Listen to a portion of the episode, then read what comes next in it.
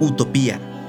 Te doy la bienvenida al podcast de Utopía de Santo Tomás Moro, un audiolibro que probablemente cambie tu forma de ver el mundo.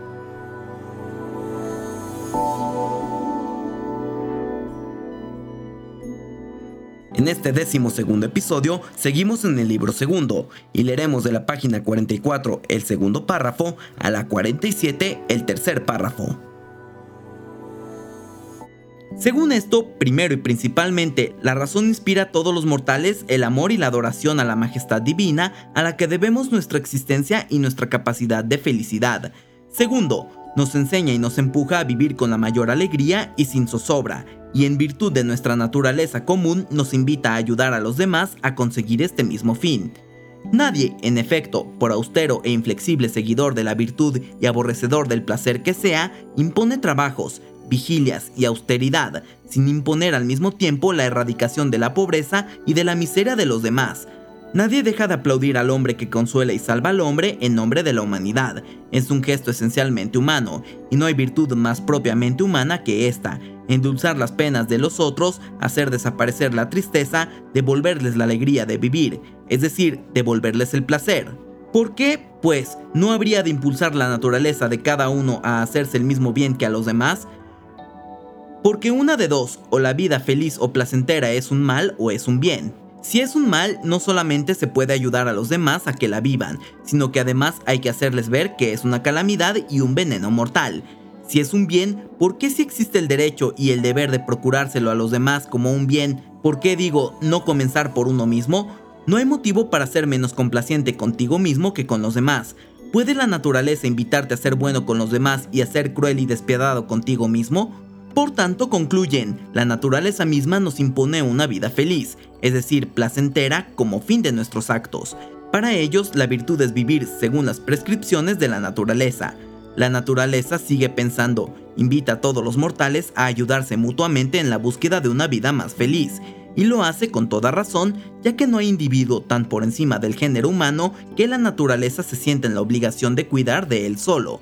La naturaleza abraza a todos en una misma comunión, lo que te enseña una y otra vez esa misma naturaleza es que no has de buscar tu medro personal en detrimento de los demás. Por esto mismo piensan que se han de cumplir no solo los pactos privados entre simples ciudadanos, sino también las leyes públicas que regulan el reparto de los bienes destinados a hacer la existencia más fácil, es decir, cuando se trata de los bienes que constituyen la materia misma del placer, en estos casos se han de cumplir las leyes sea que estén promulgadas justamente por un buen príncipe, sea que hayan sido sancionadas por el mutuo consentimiento del pueblo no oprimido por la tiranía ni embaucado por manipulaciones. Procurar tu propio bien sin violar estas leyes es de prudentes. Trabajar por el bien público es un deber religioso. Echar por tierra la felicidad de otro para conseguir la propia es una injusticia. Privarse, en cambio, de cualquier cosa para dársela a los demás es señal de una gran humanidad y nobleza, pues reporta más bien que el que nosotros proporcionamos al mismo tiempo, esta buena obra queda recompensada por reciprocidad de servicios, y por otra parte, el testimonio de la conciencia, el recuerdo y el reconocimiento de aquellos a quienes hemos hecho bien producen en el alma más placer que hubieran causado al cuerpo el objeto de que nos privamos. Finalmente, Dios compensa con una alegría inefable y eterna la privación voluntaria de un placer efímero y pasajero. De ello está fácilmente convencida un alma dispuesta a aceptarlo. En consecuencia, bien pensado y examinado todo, siguen pensando que todas nuestras acciones, incluidas todas nuestras virtudes, están abocadas al placer como a su fin y felicidad. Llaman placer a todo movimiento y estado del cuerpo o del alma en los que el hombre experimenta un deleite natural, no sin razón añaden apetencia o inclinación natural, porque no solo los sentidos, sino también la razón nos arrastran hacia las cosas naturalmente deleitables. Tales son, por ejemplo, aquellos bienes que podemos conseguir sin causar injusticia, sin perder un deleite mayor o sin que provoquemos un exceso de fatiga. Existen, por otra parte, cosas a las que los humanos han dado en atribuir frívolamente placeres al margen de la misma naturaleza, como si los humanos pudieran cambiar tan fácilmente las cosas como las palabras.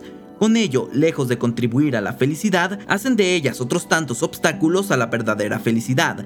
Tales ilusiones del espíritu le embargan de tal manera que ya no le dan lugar a los auténticos y verdaderos deleites. Hay, en efecto, una multitud de cosas a las que la naturaleza no ha vinculado ningún placer e incluso ha impregnado de amargura. No obstante, los hombres presas de una seducción perversa causada por las peores pasiones las consideran no solo como los placeres supremos, sino que además constituyen las primeras razones para vivir.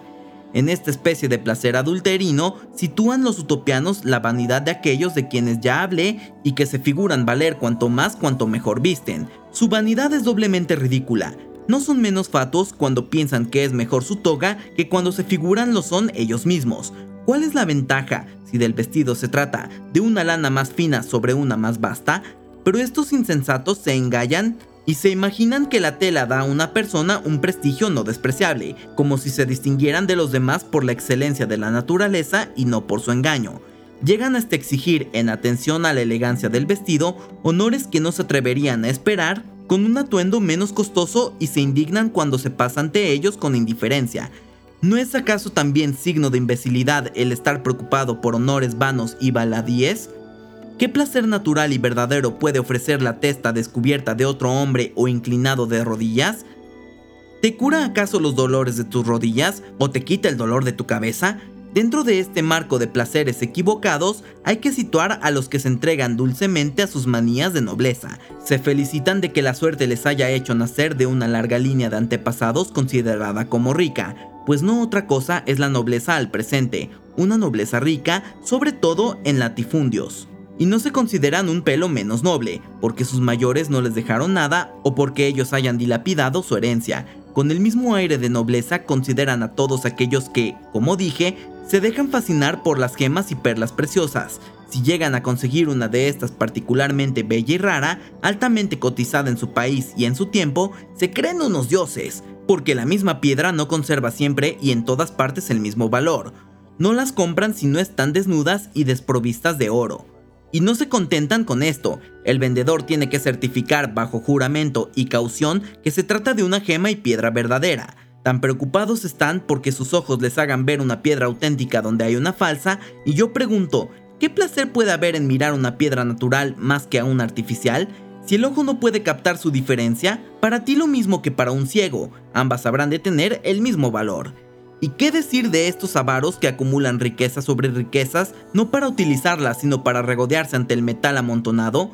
¿Experimentan el verdadero placer o más bien son presas de una quimera? ¿Qué pensar de los que son víctimas del defecto contrario, escondiendo el oro del que no se servían nunca y que quizá ya no volverán a ver?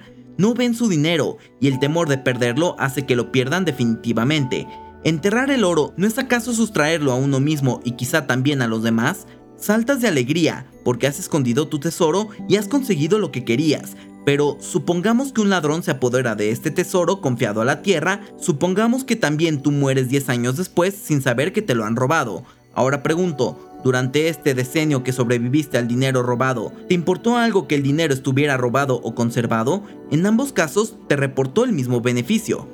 A estos placeres estúpidos añaden no solo el de jugadores de dados, cuya estupidez solo conocen de oídas pues nunca lo han practicado, sino también el de la caza y la cetrería. ¿Qué placer proporciona, dicen, al arrojar los dados sobre un tablero? Suponiendo que se encontraba un placer en ello, el hecho de repetirlo muchas veces, ¿no engendra acaso hastío y cansancio? ¿Es posible oír algo más desagradable que el ladrido y aullido de los perros? Es más regocijante ver a un perro correr tras una liebre que correr tras otro perro, y no obstante, en ambos casos el secreto es la carrera, si es la carrera la que causa el placer, pero hay que pensar que se trata de otra cosa. Si lo que te cautiva es la perspectiva de una matanza, la expectativa de una carnicería, ¿no crees que deberías moverte a compasión al ver al cervatillo despedazado por un perro? ¿Cómo no horrorizarse viendo devorar el débil por el más fuerte, al fugitivo y medroso por el feroz, al inocente, en fin, por el cruel? Por eso, los utopianos han dejado este ejercicio de la caza a los carniceros como no propio de hombres libres. Ya dijimos antes que el oficio de carnicero lo confiaban a los esclavos. Consideran, en efecto, la caza como el arte más vil de matar a los animales. Las otras faenas de este menester son más honorosas porque reportan una utilidad, ya que no se mata a los animales más que por necesidad. El cazador, en cambio, mata y despedaza al animalillo por puro placer. Piensan, finalmente, que esta pasión por un espectáculo de muerte, aunque sea la muerte de una bestia, nace de un impulso cruel. O lleva la crueldad salvaje a fuerza de repetirlo. Todas estas cosas y otras semejantes, su lista sería interminable, que el vulgo considera como placer, quedan rotundamente descartadas por los utopianos. Por su misma naturaleza no tienen nada de agradable, nada en común tienen con el verdadero placer. El hecho de que deleiten a los sentidos cosa propia del placer no empece para que se mantengan firmes en esta opinión. La verdadera causa de ello no es la naturaleza de la cosa, sino su perversa costumbre. Así sucede que toman lo amargo como dulce. Sucede lo mismo que con las mujeres encintas, cuyo gusto estragado prefiere la pez y el cebo a la dulzura de la miel. El juicio de quien está corrompido por la enfermedad o la costumbre no puede cambiar ni la naturaleza del placer ni la de las cosas. Distinguen diversas clases de las seres, dentro de los que consideran como verdaderos. Unos se refieren al cuerpo, otros al espíritu.